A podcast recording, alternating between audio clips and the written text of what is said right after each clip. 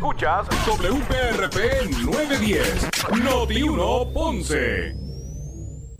Noti 1 no se solidariza necesariamente con las expresiones vertidas en el siguiente programa. Ponce en Caliente es presentado por Muebles por Menos.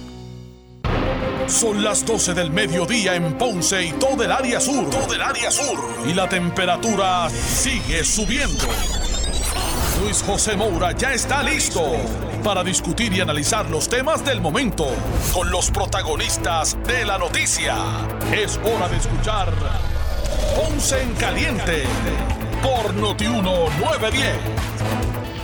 Bueno, saludos a todos y muy buenas tardes. Bienvenidos. Soy Luis José Moura. Esto es Ponce en Caliente. Gracias a todos por acompañarnos. Usted me escucha por aquí por Noti1 de lunes a viernes a las 12 del mediodía analizando los temas de interés general en Puerto Rico, eh, siempre relacionando los mismos con nuestra región. Así que gracias a todos por acompañarnos en esta edición de hoy. Buen provecho a los que están almorzando en este momento.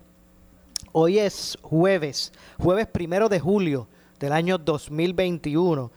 Y, y, y no era mi doble allá en Plaza del Caribe con Ferdinand. Vine en mandado para acá pero llegamos a tiempo y estamos aquí con ustedes para dar espacio, ¿verdad? Eh, o dar inicio a este, al programa de El Día eh, de hoy. Así que un programa espectacular, el de Ferdinand, que acaba de terminar desde allá en vivo, desde Plaza del Caribe en Ponce. Así que saludos a, los, a, los muchachos y, de verdad, y bien agradecido a todo, todo el público que, que allí se, se, acercó y que estaban, ¿verdad? Bien este, dinámicos, hasta opinando. Dimos la oportunidad de que opinaran también de los de los diferentes temas. Así que eh, ya yo ya me dieron mi pasaporte. Tengo el pasaporte aquí de, de, turismo interno de Puerto Rico. ¿Verdad que está una idea este, buena que propicia eh, lo que es el turismo interno? Es un pasaporte que contempla o contiene, debo decir, eh, atracciones turísticas, ¿verdad? Como una, un listado de algunas tres, otras cuatro listados de eh, destinos turísticos de los 78 municipios. Y es como que una referencia chévere para ir visitando los pueblos. El fin de semana que viene voy para Loíza, pues, por ejemplo, usted busca. Y aquí pues aparece el Parque Histórico Cueva María de la Cruz, también aparece Baciatalega, La Posita y el Puente Herrera también una alternativa aquí culinaria y, uno pues las puede ir visitando y va marcando. Ah, la verdad es que es una iniciativa que está espectacular. Pues aquí hay destino. Vamos a ver qué dice de Ponce. Vamos a buscar por aquí. Vamos a ver si consigo a Ponce. Ponce. De los lugares que aparece es el lago Cerrillo, en el lago Cerrillo, el Centro Ceremonial, Indígena de Tibe, Isla Cardona.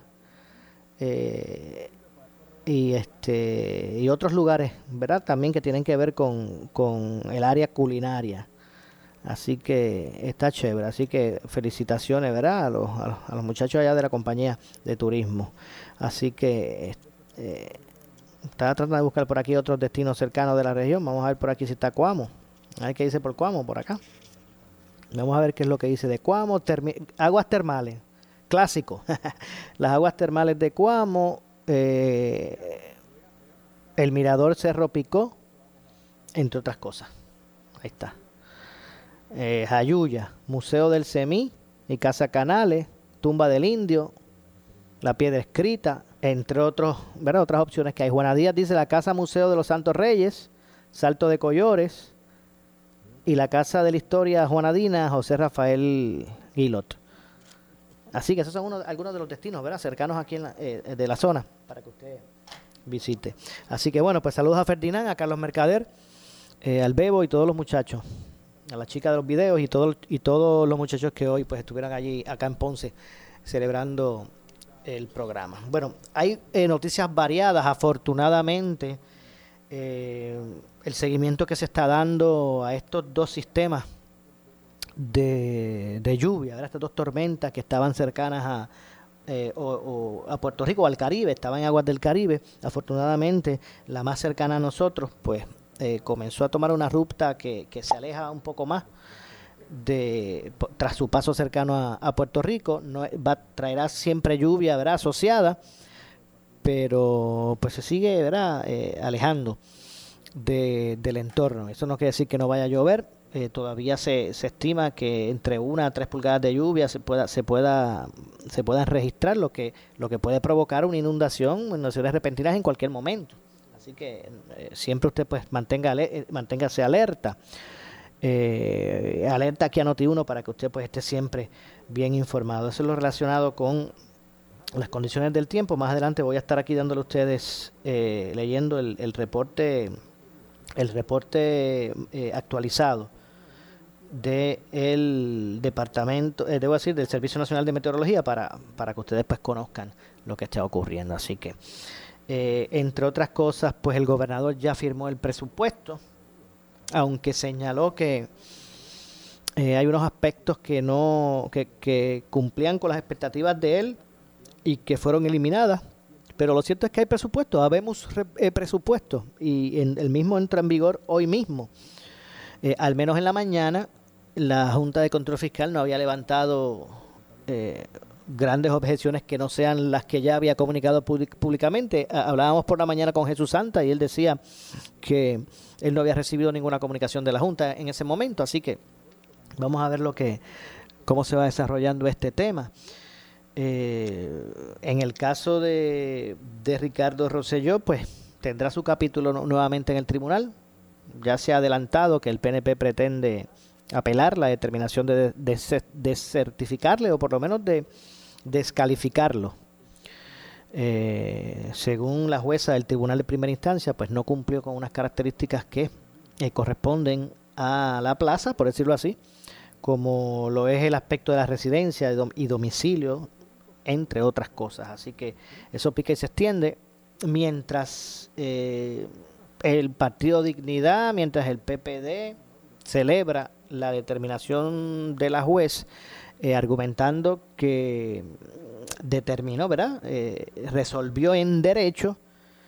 El PNP pues habla de haber eh, haberle coartado el derecho a esos electores que votaron rating por Ricardo Rosselló. Obviamente esto es un asunto que va a tener su, su otro otro otra, ¿verdad? otro espacio en los tribunales de Puerto Rico hubiese sido el, fallo adverso como lo fue o no, las partes iban a, a, apelar la determinación. Así que esto es un aspecto que también obviamente tiene ribetes políticos y va a continuar la controversia. Así que vamos a ver lo que ocurre con relación a, a ese, a ese tema. Eh, hoy el gobernador en horas de la tarde estará haciendo unas expresiones relacionadas con la orden ejecutiva que está vigente. Él había adelantado la semana pasada que había adelantado el gobernador que eh, consideraba, no, lo había determinado, pero que consideraba, consideraba incluso dejar sin efecto eh, la orden ejecutiva. Vamos a ver eh, cuán cercano a eso estará la línea del gobernador o, o no, ¿verdad? En ese sentido.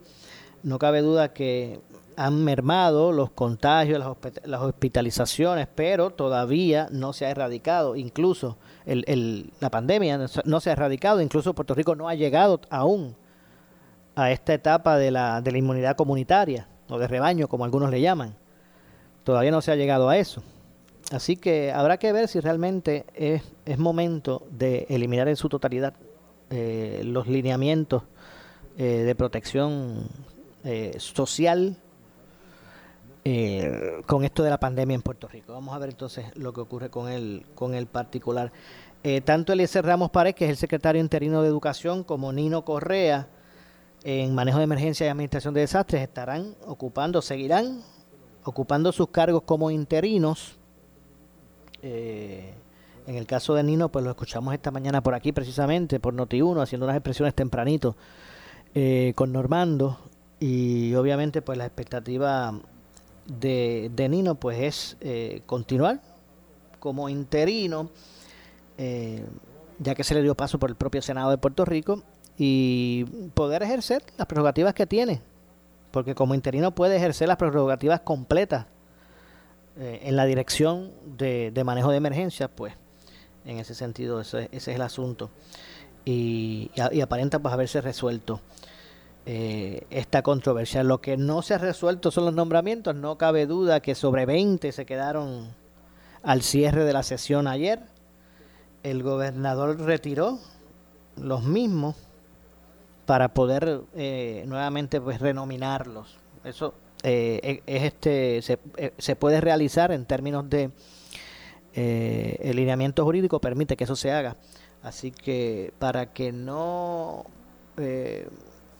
se tronchara la oportunidad de, estas personas de ocupar esos cargos, pues el gobernador lo que hizo fue que retiró los nombramientos que quedaban pendientes para más adelante pues nuevamente someterlos. Así que esa es la información relacionada eh, en, en, ese, en este asunto. Sigue la controversia sobre el aumento en el costo de la energía eléctrica, también va a subir el, el, costo de, del agua potable, de, acueductos y alcantarillados. Así que son dos aumentos, dos cantazos al bolsillo eh, de la gente que, que enfrentan ahora. Esto no es prospectivo, esto no es dentro de tres meses, aquí no hay un buffer zone.